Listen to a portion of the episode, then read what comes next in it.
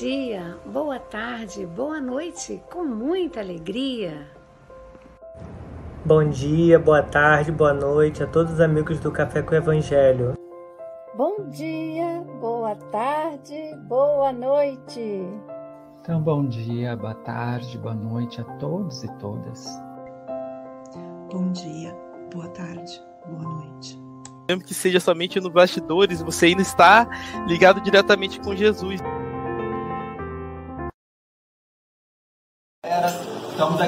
Novo para produzir alimento para nossos irmãos em condições de rua, né? Hoje nós vamos fazer um feijão tropeiro sem o Daniel, né? O Daniel está lá cuidando da filhinha dele que está dodói, né? Mas o Papai do Céu vai curar ela, viu Daniel? Um beijo para você e na Vanusa aí. A nossa frase hoje é Jesus te ama e eu também. Mandado pela minha irmã lá de São Paulo. Um beijo, Solange. Um beijo, Léo. Gente, quero agradecer também todo mundo que doou os, os produtos para canjica, né? Foi a canjicada foi maravilhosa, muitas crianças comeram aquela canjica, que coisa que eles não, assim, raramente eles vêem, né?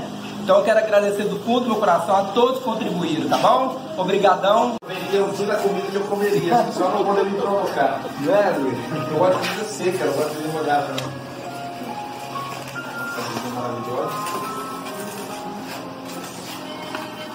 Sopa, né?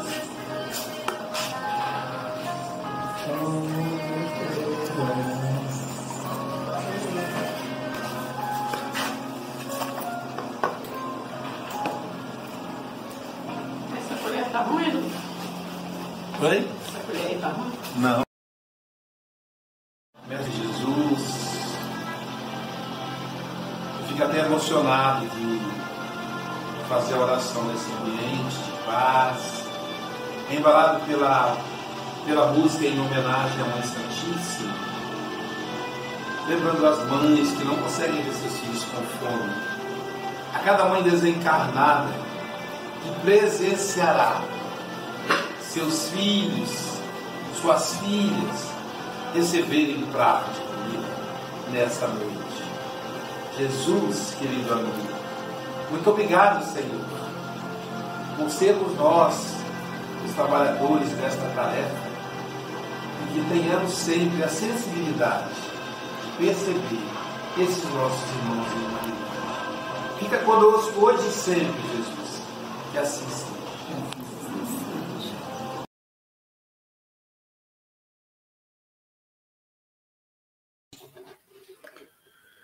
Esse é o trabalho que a nossa casa desenvolve no campo social. Toda sexta-feira, ontem foram mais de R$ 1.500 em alimentos, né? Eu, eu fiz essa estimativa porque cedo, antes de ir para lá, um jovem me pediu comida, um, um prato de comida, e a, a, a dificuldade, Ademar, era dar comida para ele, porque o restaurante não queria que ele entrasse lá dentro.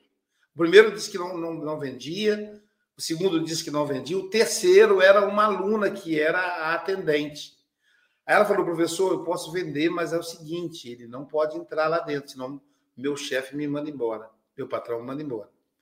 E aí, então, é, ele disse qual a comida que ele queria, né? Claro, ele que escolheu. E aí ela serviu lá. Eu foram 20 reais a, a marmita, e como foram produzidas é, 72 marmitas, então, multiplicando isso aí, dá quase R$ 1.500, né? Então, é só para a gente perceber o trabalho da, da, dessa equipe fantástica. Nem sempre eu posso estar presente, né? Mas é um descanso para mim, é um minha alma se alimenta assim quando eu estou lá. Aquela vontade gostosa de chorar, né? É muito bom, é algo que não dá para a gente descrever. E aí eu me lembro sempre do Chico Xavier, quando ele, depois de horas e horas se psicografando, às vezes oito, nove horas ininterruptas, psicografando, ele falava: Ah, estou cansado, acho que eu vou descansar um pouco. E pedia licença às pessoas para descansar. E aí um grupo de pessoas acompanhava ele, ele pegava um, uma cesta com pão com salame e café. E lá em Minas Gerais, né, Silvia? Salame não é salame. Salame é mortadela. que o mineiro chama de mortandela. Então, é mortandela. Então, pão com mortadela, em Minas Gerais não é pão com mortandela, é pão com salame. E ele entregando debaixo do viaduto, é uma outra característica. O morador, a pessoa em situação de rua em Minas Gerais, ela prefere o viaduto, porque é um espaço público, onde o comerciante não vai maltratá-la, então ele se, aglomera embaixo dos viadutos e, se, e protege da chuva, das intempéries. E aí o Chico entregava um pão com salame e um cafezinho, e mais um bate-papo, um olhar, um abraço. Ele fazia isso durante mais ou menos umas duas horas. Estaria entregando um por um e conversando. Aí terminava falava assim: pronto, eu já descansei. Agora vamos voltar para o trabalho? Então isso não era trabalho para ele, isso era um descanso. Então, aí, eu, aí, aí, agora eu entendo quando ele dizia isso. E é com essa, com essa alegria, com essa mensagem do Chico Xavier, que é quem nos traz a mensagem do Café com o Evangelho, que nós iniciamos o Café com o Evangelho, né? Hoje, dia 16 de julho de 2027, diretamente de Juiz de Fora ou de qualquer, onde eu arrisquei que era o bar, diretamente da, de, de Ubá, a terra da Mangaubá, a terra do rei do torresmo. Sabe onde é que fica o rei do torresmo, Ademar? Em Ubá. Um torresmo é o seu almoço.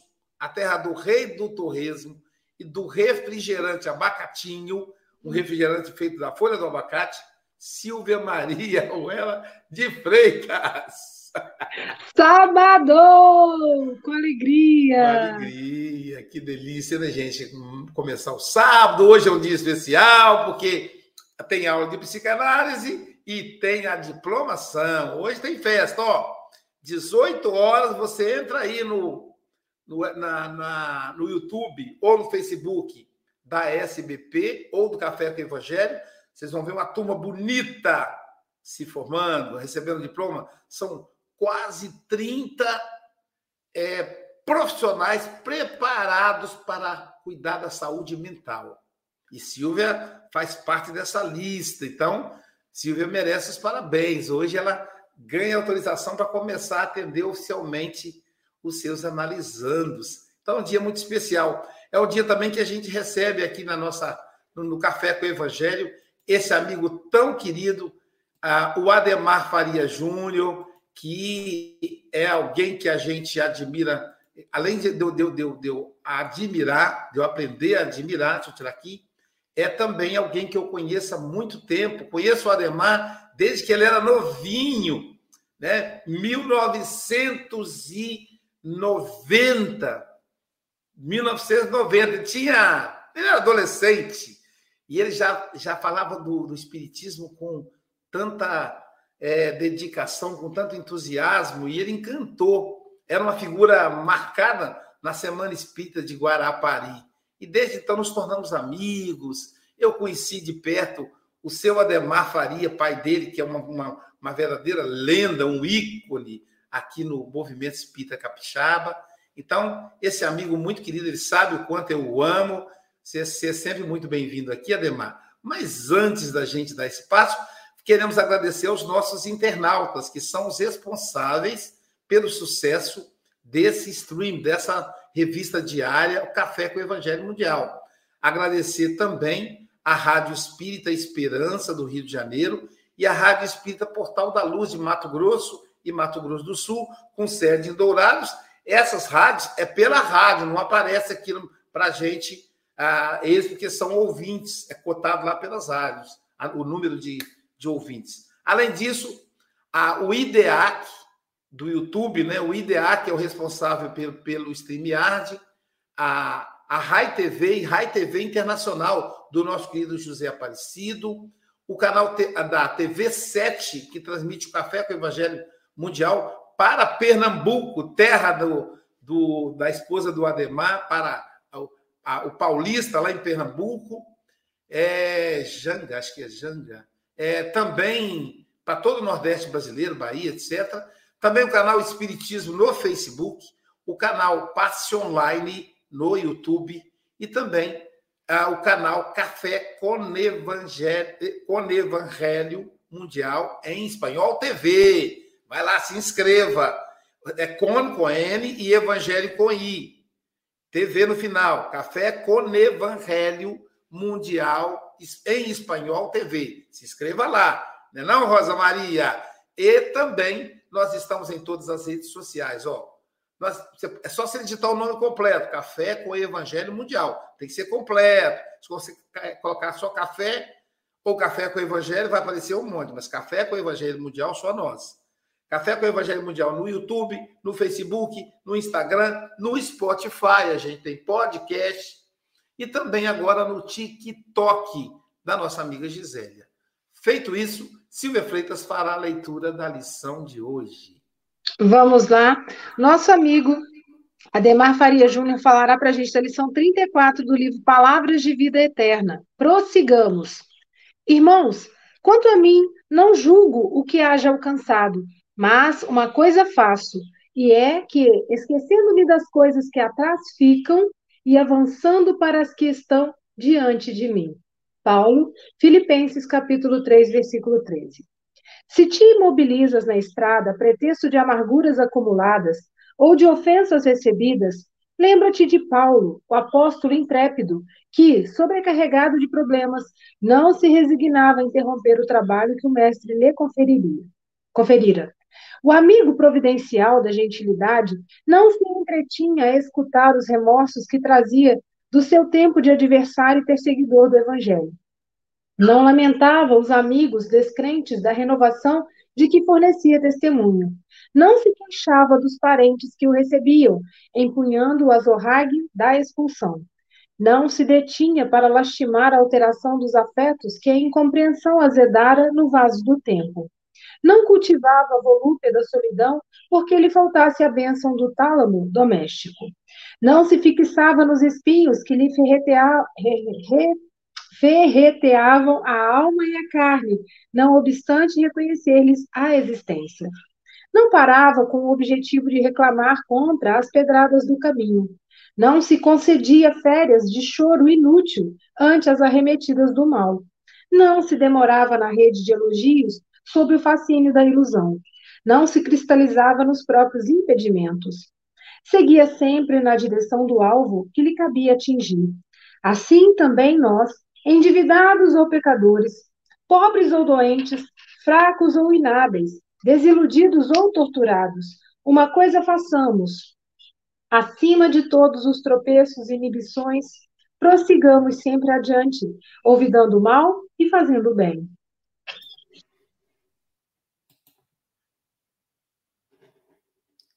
Prossigamos sempre adiante, olvidando o mal e fazendo o bem. Ademar Faria Júnior, meu querido amigo, são 8 horas e 15 minutos. Você tem até 8h35 ou antes, caso você nos convoque, que os benfeitores espirituais te inspirem. Eu tenho certeza que seu nosso amigo Palhano, juntamente com o seu papai Ademar, o Azevedo Silva, seu tio, tá todo mundo te assistindo no mundo espiritual.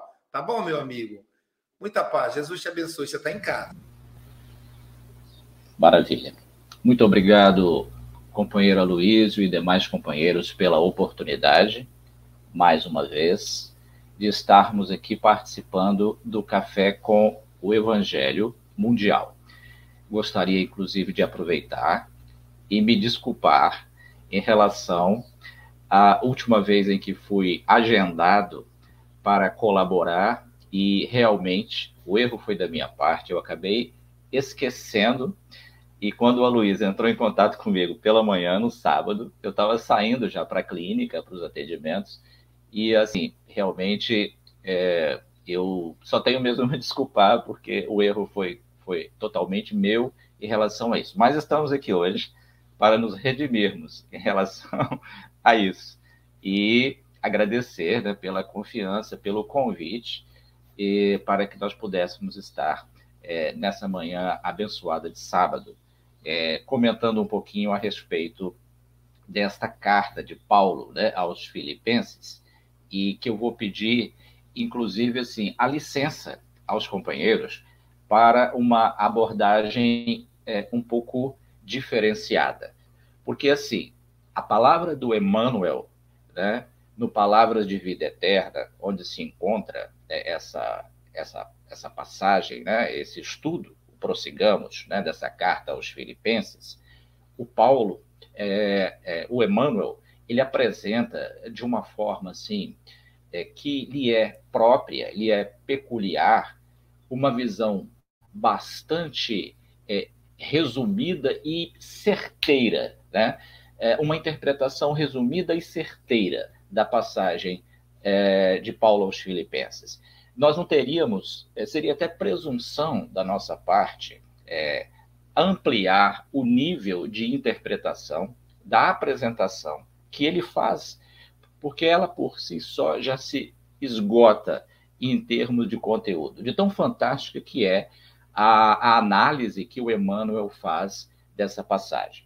Mas eu gostaria de chamar os senhores para nós pegarmos um exemplo dentro das páginas evangélicas que é, tem uma conexão muito profunda e muito certeira com essa assertiva de Paulo aos Filipenses, porque a, o tema central nesse, nessa questão apresentada pelo apóstolo Paulo refere-se à, à inércia, refere-se à estagnação.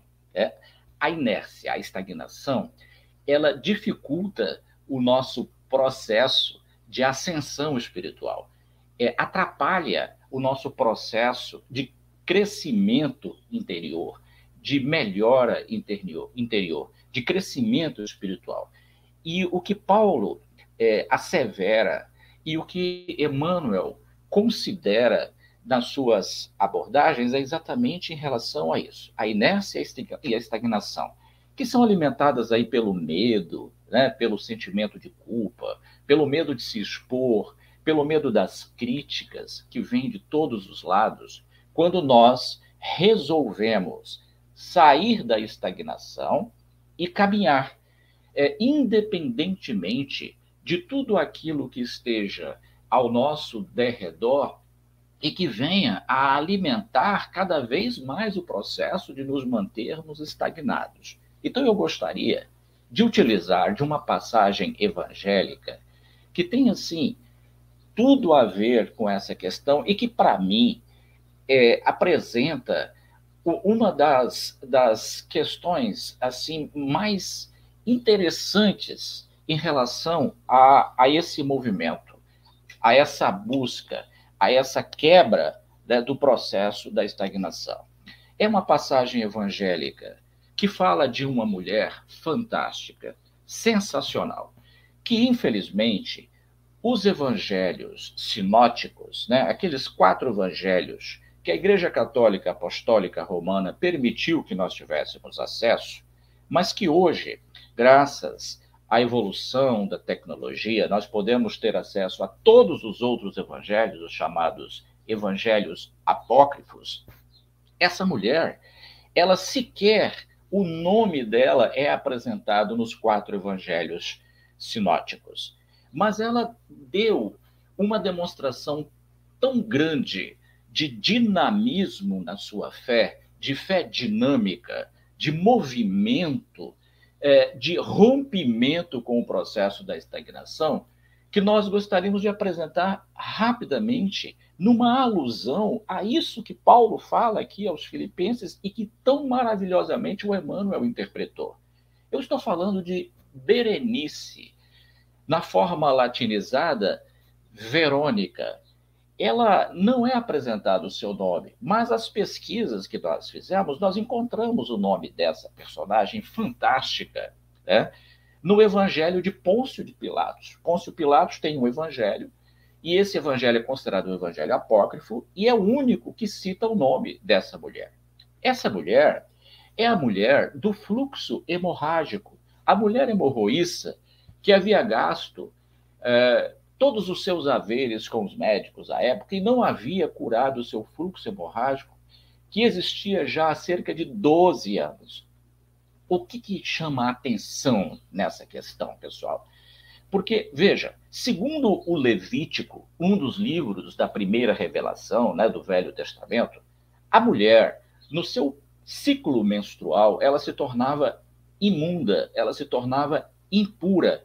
E tudo que ela tocasse, tudo, ficava imundo ou impuro. As coisas tinham que ser, inclusive, queimadas. Se ela sentasse numa cadeira, a cadeira tinha que ser queimada. Então, ela ficava alijada do convívio social nesse período. Depois que cessava esse ciclo, ela tinha que passar por uma cerimônia de purificação no templo com o sacerdote para que ela pudesse voltar às suas atividades normais. Mas o caso da Berenice ou da Verônica era um caso diferente. Ela tinha 12 anos que ela sofria de um fluxo hemorrágico. Essa mulher estava completamente alijada do convívio social. Não tinha mais convívio com os familiares. Ela ficava à margem de todas as atividades da sociedade da época. Vejam, ela acreditava que se ela tocasse, ao menos nas vestes, na orla da veste de Jesus, ela ficaria curada. Mas aí que está a grande questão. Ela estava numa cidade chamada de Cesareia de Filipe. E Jesus estava em Cafarnaum, na época em que ela despertou o desejo de buscar a solução para o seu problema. Então veja, mesmo com toda a o, o peso, todo o peso da lei é, imperando sobre ela, impedindo que ela estabelecesse contato com as pessoas, porque se ela tocasse uma, em uma pessoa, essa pessoa ficaria impura ou imunda, e essa pessoa poderia, conforme a determinação do Levítico, solicitar, inclusive, a lapidação dela, ou seja, o apedrejamento dela. Então, ela estava sob uma pressão de leis sociais que foram estabelecidas no Levítico, mas ela despertou o desejo de ser curada porque ela acreditava que se tocasse ao menos na orla da veste de Jesus ela ficaria curada. Só que de Cesareia de Filipe até Cafarnaum, uma distância considerável para os padrões da época, em que não tinham os meios de locomoção que nós dispomos hoje. Mas o que, que ela fez? Ela partiu em direção a Cafarnaum para buscar a cura do seu problema. Veja, ela saiu de uma zona de conforto, ela saiu de um estado de estagnação, de inércia. Porque acontece muito com a gente nós desejarmos muito alguma coisa, nós queremos modificar a nosso, nosso interior, nós queremos nos melhorar, nós queremos é, ser pessoas melhores, porém nós não fazemos o movimento para que isso aconteça. O que, que nós fazemos? É, vou falar dentro do nosso meio espírita. Nós ficamos aguardando a interferência do mundo espiritual. Nós ficamos aguardando que os benfeitores espirituais, que os amigos espirituais, que esses seres maravilhosos venham e façam as coisas que nós temos que fazer. É, a gente espera que eles venham romper esse, esse esse processo de estagnação e de inércia que nós mergulhamos, e aí então começarmos a ter esses resultados que nós desejamos para nós mesmos. E aí o que acontece? A Berenice poderia muito bem ter ficado sentada lá em Cesareia de Filipe, né, aguardando o dia em que Jesus fosse fazer uma visita lá em Cesareia e de repente passasse pertinho dela. Aí ela falou: Bom, já que ele está passando aqui, eu acredito que se eu tocar na orla da veste eu ficarei curada. Eu vou então tocar e ver se eu fico curada mesmo.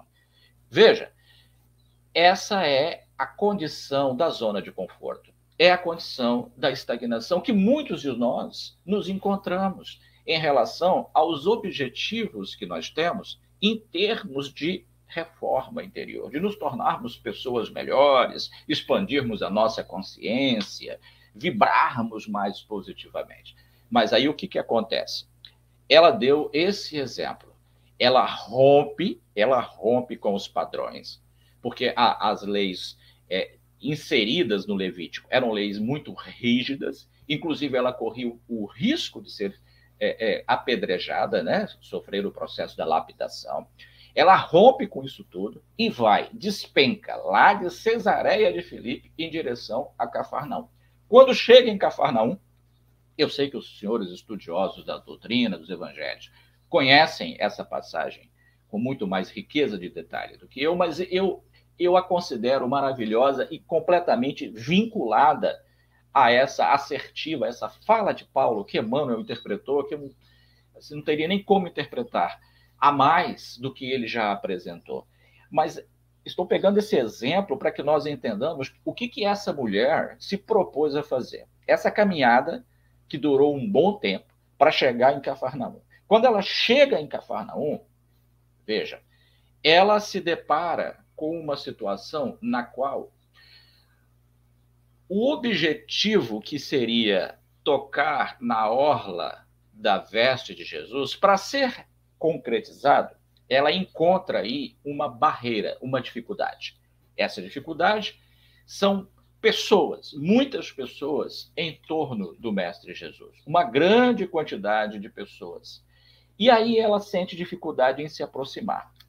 Aí alguém pode falar, ah, mas espera aí, era fácil, né? Era só empurrando um para lá, outro para cá, igual a gente faz quando está numa multidão, vai empurrando, deixa eu passar, dá licença, e vai e encosta. Não. Lembra? Segundo a determinação do Levítico, é, ela não poderia tocar em nada. O que ela tocasse ficaria impuro, ficaria imundo. E aí o que, que acontece? Essa pessoa poderia solicitar o apedrejamento dela. E ela seria apedrejada ali, em público, sem problema nenhum, porque a, a, o Levítico é, é, apoia, apoiava e apoia esse tipo de coisa. Está lá no livro do Levítico, no livro Levítico, ok?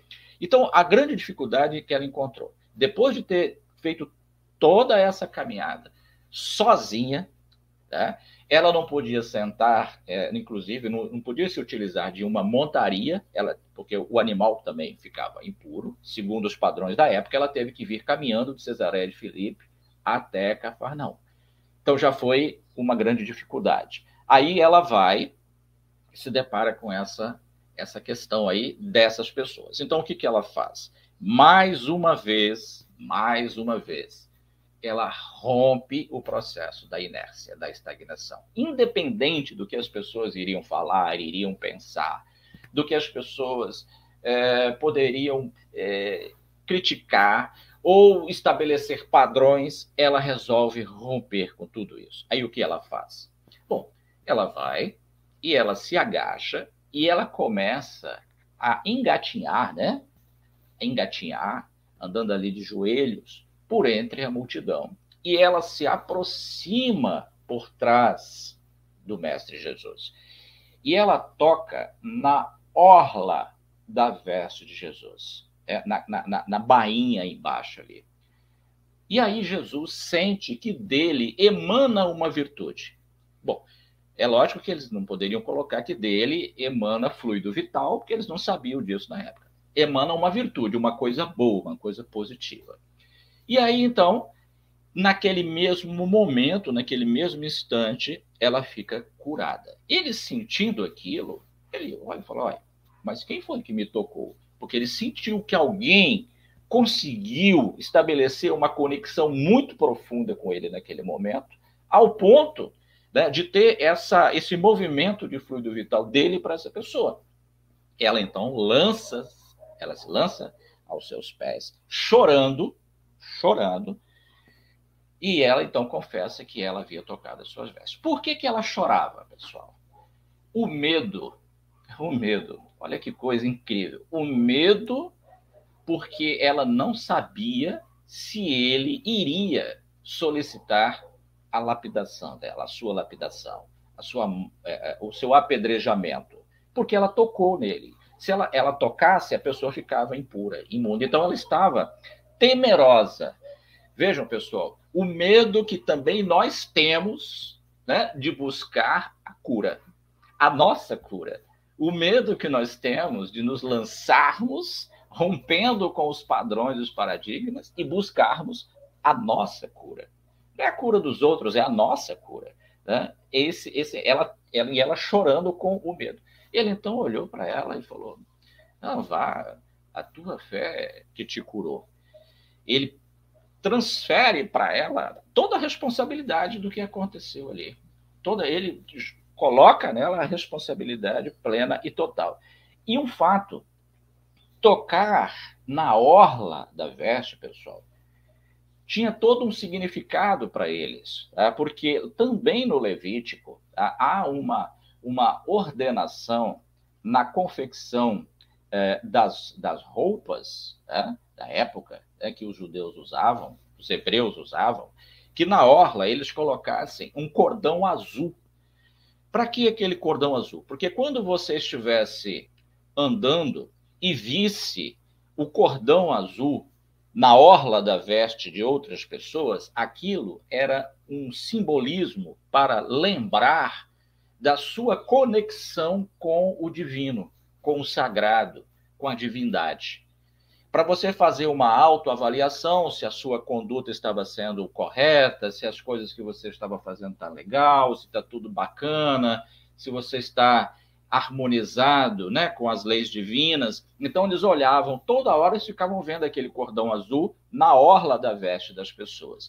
Então, quando ela toca ali, aquilo tem um simbolismo para ela no sentido do seguinte: que hoje, com a doutrina espírita, nós entendemos bem, por conta da lei de causa e efeito, que ela estava passando por aquele problema não por acaso, existia uma causa para aquilo. A causa poderia estar na atual existência dela ou em existências anteriores. Algo ela fez que determinou aquele, aquela situação que ela estava experienciando nessa atual existência.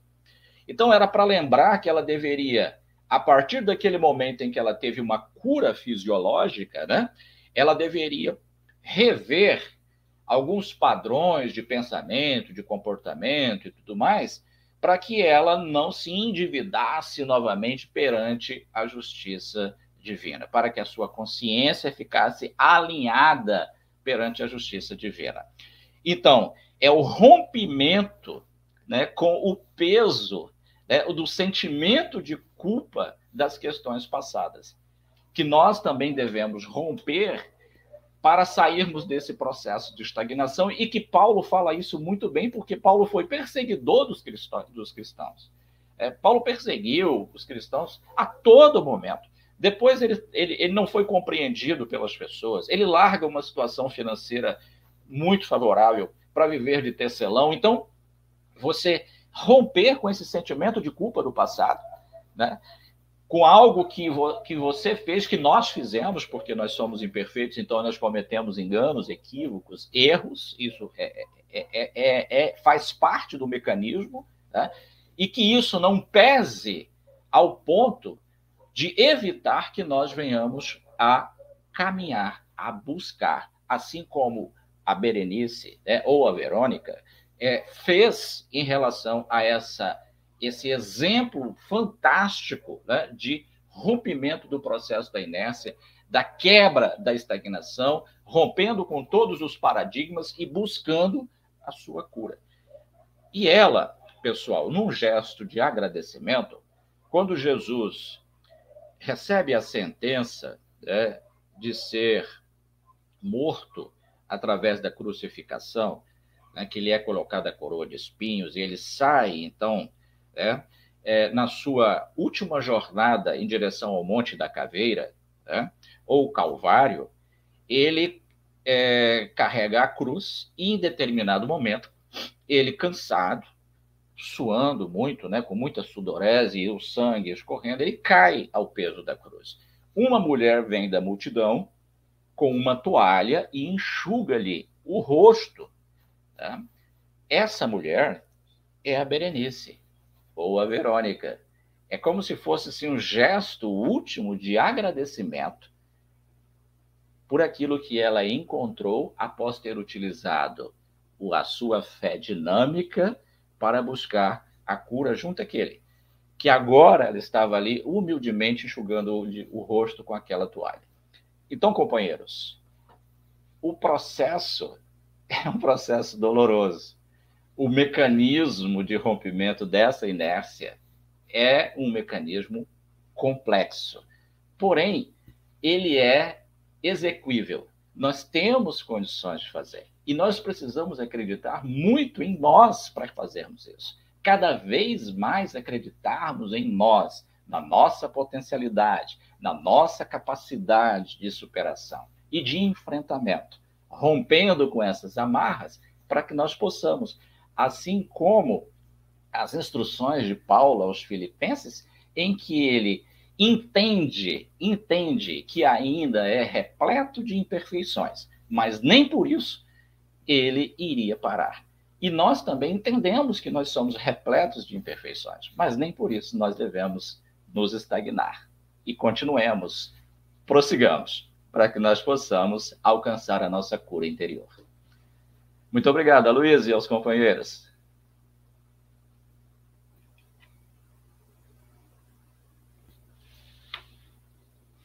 Muito obrigado.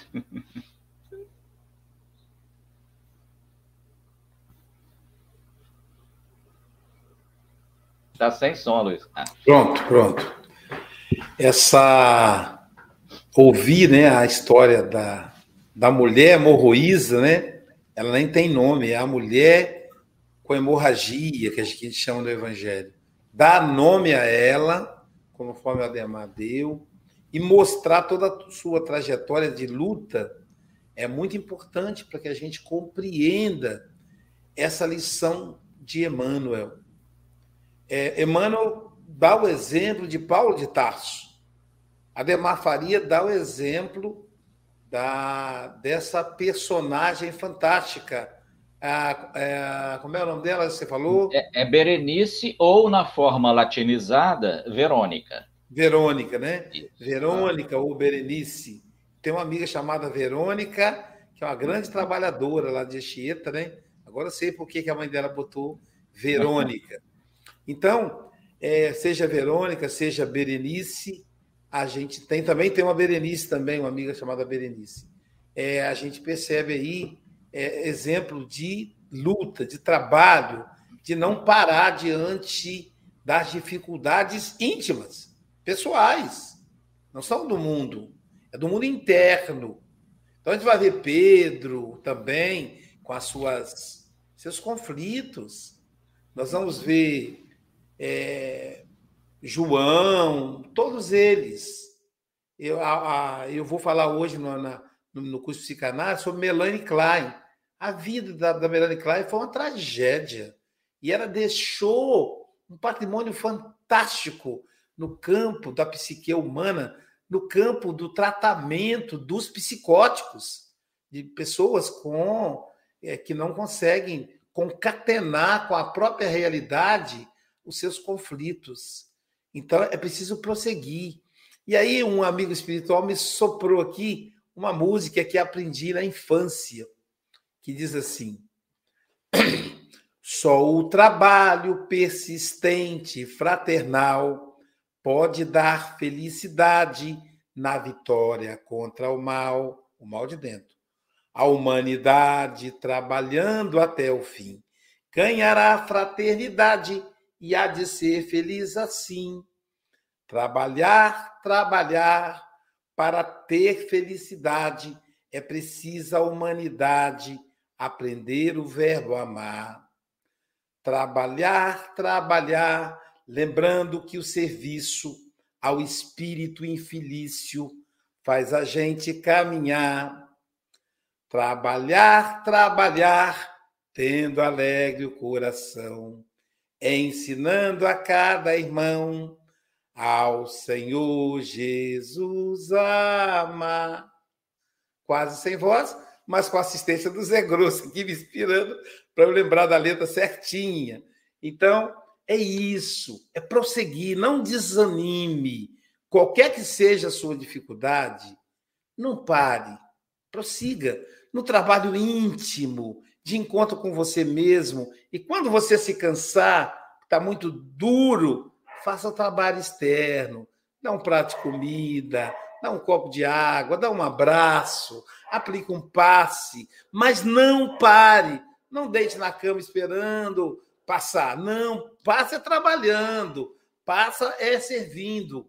Né? Como diz a minha irmã, o luto é na luta. Então, se você está passando por algum luto, por alguma dor, uma perda, um fim de um relacionamento, um desemprego, uma doença, trabalhe. Não pare. É essa a proposta do Emmanuel e essa proposta que o Ademar nos trouxe lindamente com a história de, da Berenice, com a história da Verônica. Ademar, querido amigo, muito obrigado. Volte sempre. Que bom que você veio dessa vez, sempre nos enriquece. Não é isso? Eu estou desculpado, estou, né? Tá, tá sim, tá sim. que bom, meu amigo. Muito obrigado. Silvia Freitas, suas considerações. Ah, muito, muito gostoso ouvir o Ademar, né? Eu gosto muito assim de como ele vai conduzindo e trazer a Verônica e a Berenice, né, como um exemplo aí de pessoa que prosseguiu diante de tudo que a impedia, é muito rico, né? Realmente é uma figura muito marcante do Evangelho. E essa mensagem, gente, assim, se pudesse resumir, né, é como se a Emmanuel estivesse falando para a gente assim, ó, foca na luz. Porque às vezes a gente se detém muito tempo focando né, no que não está bom e a gente esquece de olhar tantas coisas importantes que a gente tem, tantas coisas maravilhosas que chegam para a gente todos os dias, como se fosse uma injeção de ânimo e de estímulo, falando: vai, segue em frente, prossiga. E Emmanuel foi maravilhoso, porque ele vai colocando os exemplos que todos nós já sentimos alguma vez, né? Um, amigo, né, que às vezes a gente tem algum problema, né? Amigos descrentes, não se queixava dos parentes, né? Tem gente que às vezes chega na terapia, né? Tá lamentando de uma coisa, tá agarrado ali lá numa coisinha que aconteceu, sei lá, 20 anos atrás, 30 anos atrás. E aí, depois desse tudo de tempo, né, que já que tá rolando, os afetos, os afetos se alteram, as pessoas se afastam, porque não faz mais sentido às vezes, né? Então, assim, é esse estímulo, esse estímulo para que a gente prossiga. E, se, e, e, copiando o Adalberto, né, se eu for tirar aqui uma frase para a minha geladeira, para minha geladeira, seguia sempre na direção do alvo que lhe cabia atingir. Né? Então, sigamos sempre na direção do alvo que a gente quer atingir, porque vai ter trabalho para realizar. Quando o Ademar falou das coisas que a gente quer ter e ser, né, vai demandar esforço. E eu pensei muito na dieta, né? Eu, eu dei uma engordada, falei, gente, não estou conseguindo emagrecer. Claro, não estou fechando a boca, né? E ainda vem para a terra do rei do torresmo, vocês já viram o que vai dar, né? Então, assim, é esforço, né? Diário. E prossigamos. Essa mensagem é lindíssima, né, Ademar?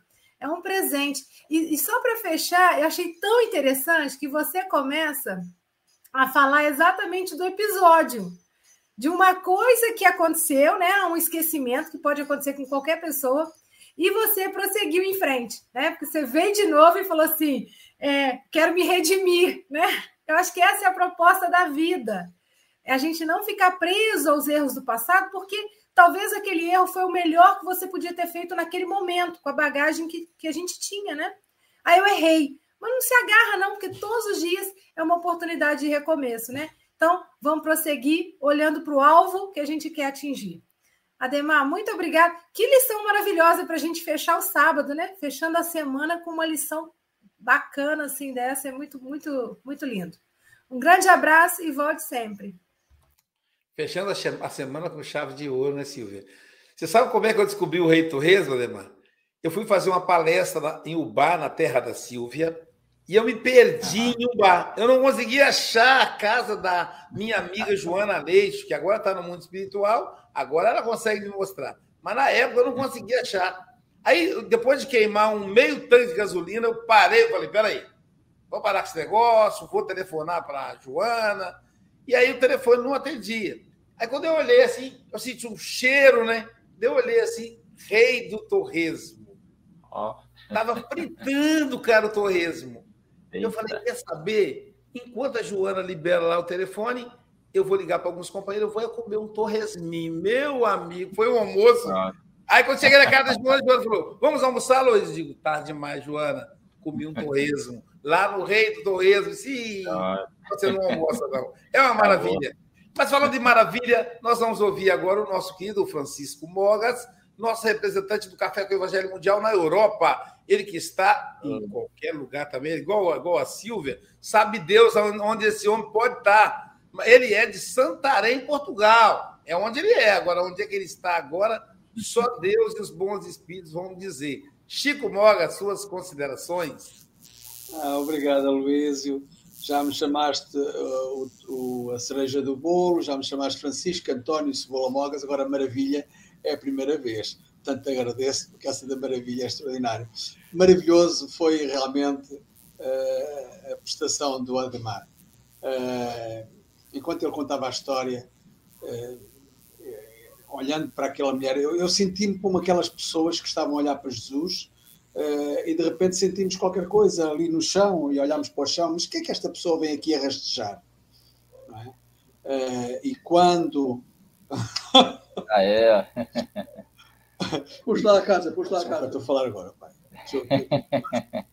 É, nos diretos é estas coisas, mas este beijo sabe, sabe melhor do que, do que o doce do bar, uh, que eu ainda não provei, mas este aqui já provei. E realmente uh, a forma como tu contaste a história dá, dá de pensar, porque é assim.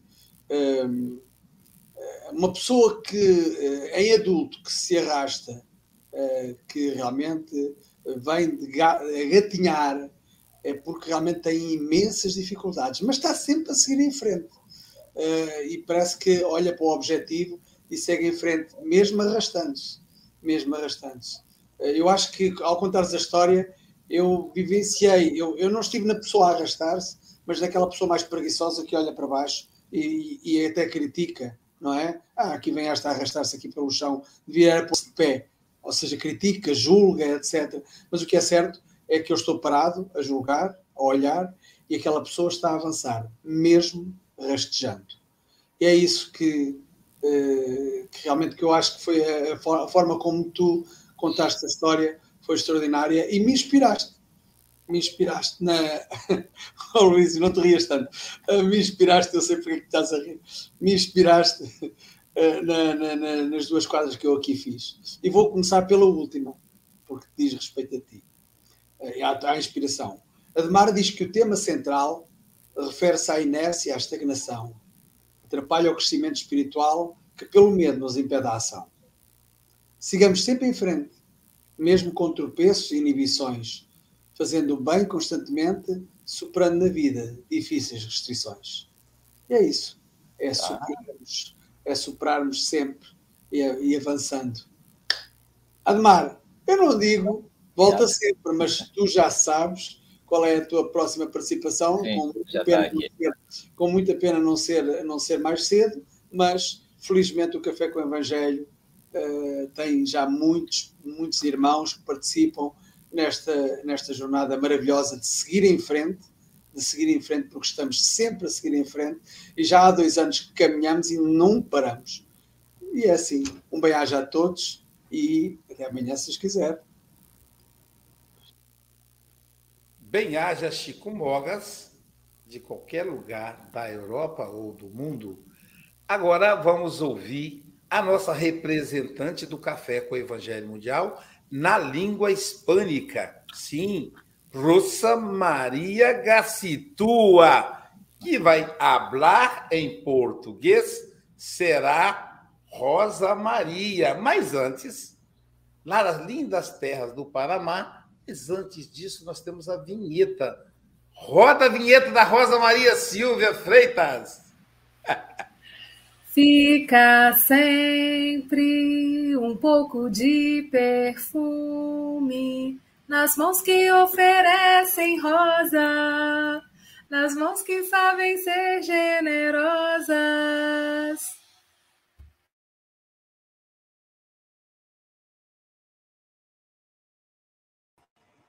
Muito obrigada, Silvia, Luísio, Demar. Eu gosto muito de você quando eu começava a, a escutar palestras em português. Uma vez eu encontrei você e escutei e gostei muito porque você sabe muito, então é, é uma é, muito boa coincidência tê-lo aqui e poder escutá-lo, porque eu admiro você. Eu gosto muito destas histórias do Evangelho, porque desmiuçar o Evangelho é tão bom, porque nós aprendemos tanto todas estas eh, eh, mensagens nós temos que estudar muito bem, porque elas têm muito conteúdo muito rico para nossas vidas. E nós temos que prosseguir sempre, porque a vida é assim, a vida é assim, uma luta, uma luta diária. Eu me lembrava quando você falava de, mas não sei se tenho que contar porque não é aqui o meu psicoanálise, mas é uma história que, que quando eu, eh, vez, Elsa Rossi eh, eh, diz que se alguém queria falar no Café com Evangelho em português, e eu disse para ela, sim, eu gostaria. E eh, foi a forma como eu conheci este evangelho, e ao Luís e a todas as pessoas. Então, o que estou eh, falando é que eu tive que fazer a minha contribuição, minha luta, para conhecer a profundidade eh, o espiritismo de Brasil, que eu gostava tanto porque é muito diferente do resto de, de América, muito diferente. Porque vocês têm estudos que eu gosto muito, desmenuzam as coisas e aqui eu não achava eh, aquilo que eu estava buscando. Então eu tive que passar a prova de falar em meu pobre portunhol para ser parte de, de este café con evangelio. Y yo no sabía, yo no sabía que después o Luis iba a ofrecer para mí ser parte del evangelio en español y todas esas cosas que vieron después. Entonces, eh, você que hacer a su parte en esta encarnación, porque as coisas vêm. Quando você está trabalhando, as coisas vêm. E, e isso é, você tem que prosseguir nas minhas maiores tristezas da vida. Eu ia ao hospital a ver doentes. E, e, e eu me, eh, me lembro das tristezas no meu coração. E eu ia todos os dias a ver doentes que estavam muito mal. E eu dizia para mim: eu estou bem. Eu estou bem. Não me vou queixar. E é isso. Nós temos que trabalhar e prosseguir. Porque você depois tem maturidade para as outras coisas que vão vir na sua vida. E às vezes você tem que engatilhar, como se diz, para depois estar bem. Um abraço da Panamá. Eu não queria chorar. Abraços do Panamá para todos, los quiero muito.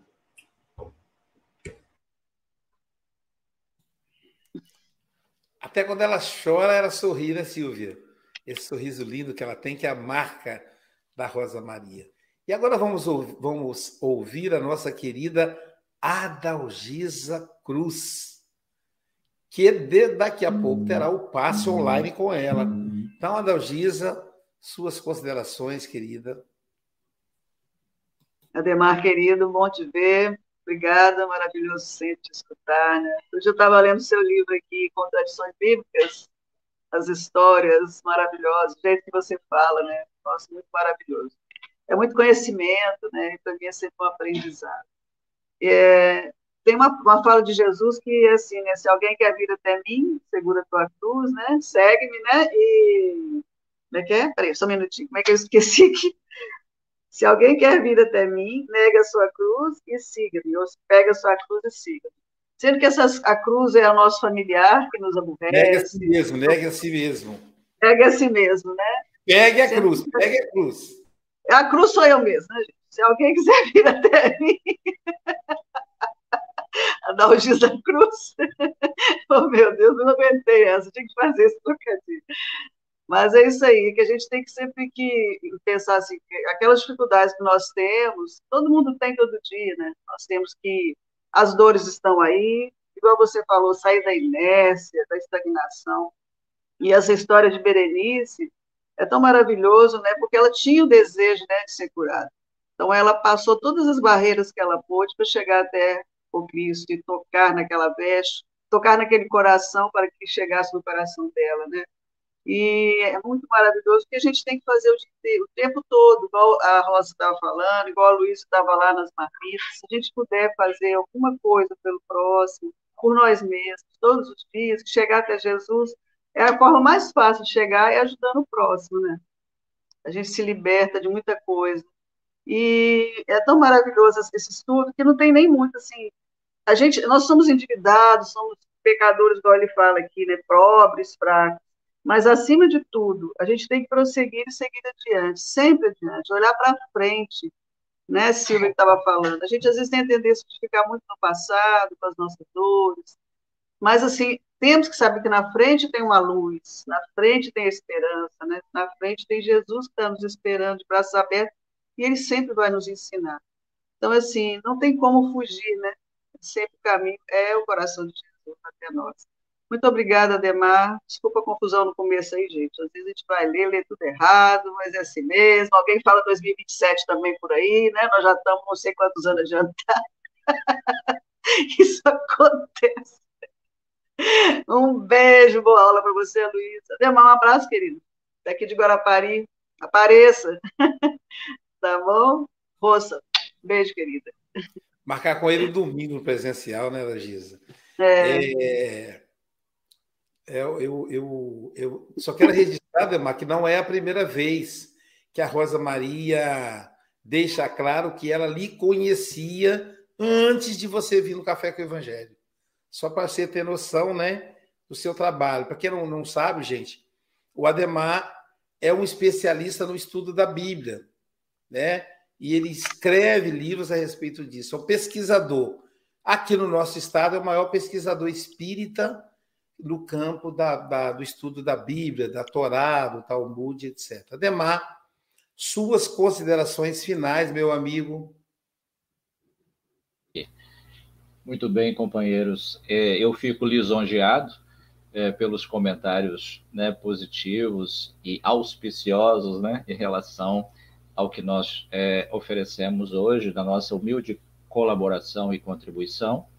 Confesso que é, também faço um grande esforço para vencer né, essa inércia e essa estagnação e a gente conseguir falar né, algo a respeito de uma coisa tão grandiosa que são os ensinamentos evangélicos para nós que somos diminutos, né, comparativamente a, a toda essa grandiosidade de informação. Então, eu fico lisonjeado pela oportunidade é, eu, inclusive, quero parabenizá-los né, pelo esforço contínuo é, de manter é, viva a chama né, do café do, com o Evangelho Mundial, que nós, trabalhadores espíritas, sabemos como é difícil né, manter qualquer atividade espírita é, em funcionamento, né? tamanha a escassez de corações devotados e que se propõem a se devotar a esse trabalho.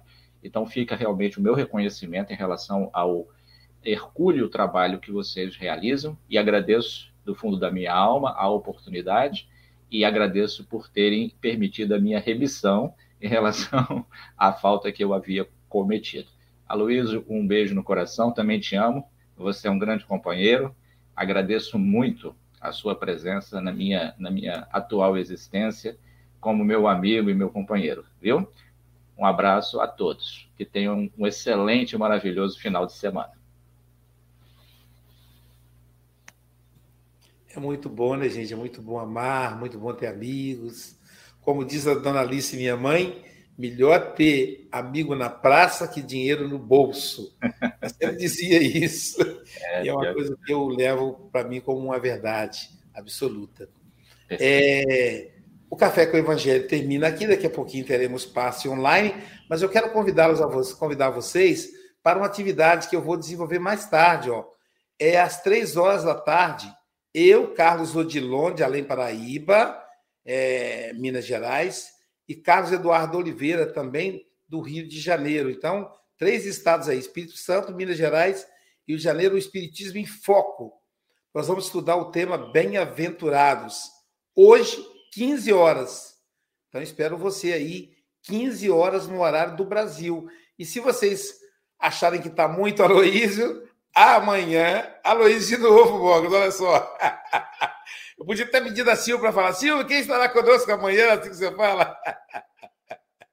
Então, amanhã, nós vamos abordar o, o tema da lição 35, observemos amando. Caramba, hein? Então, meus irmãos, bom dia, boa tarde, boa noite com o nosso querido Chico Xavier.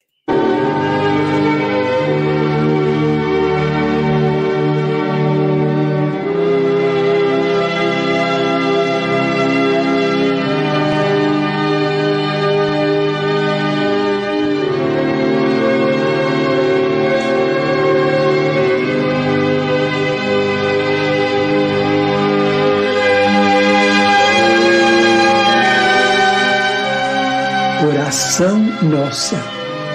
Senhor, ensina-nos a orar sem esquecer o trabalho, a dar sem olhar a quem, a servir sem perguntar até quando, a sofrer sem magoar, seja quem for, a progredir sem perder a simplicidade, a semear o bem sem pensar nos resultados a desculpar sem condições, a marchar para a frente sem contar os obstáculos, a ver sem malícia, a escutar sem corromper os assuntos, a falar sem ferir, a compreender o próximo sem exigir entendimento, a respeitar os semelhantes sem reclamar consideração, a dar o melhor de nós além da execução do próprio dever, sem cobrar taxas de reconhecimento.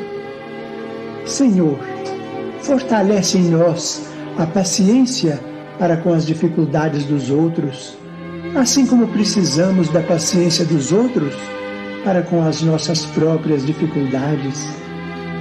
Ajuda-nos para que a ninguém façamos aquilo que não desejamos para nós.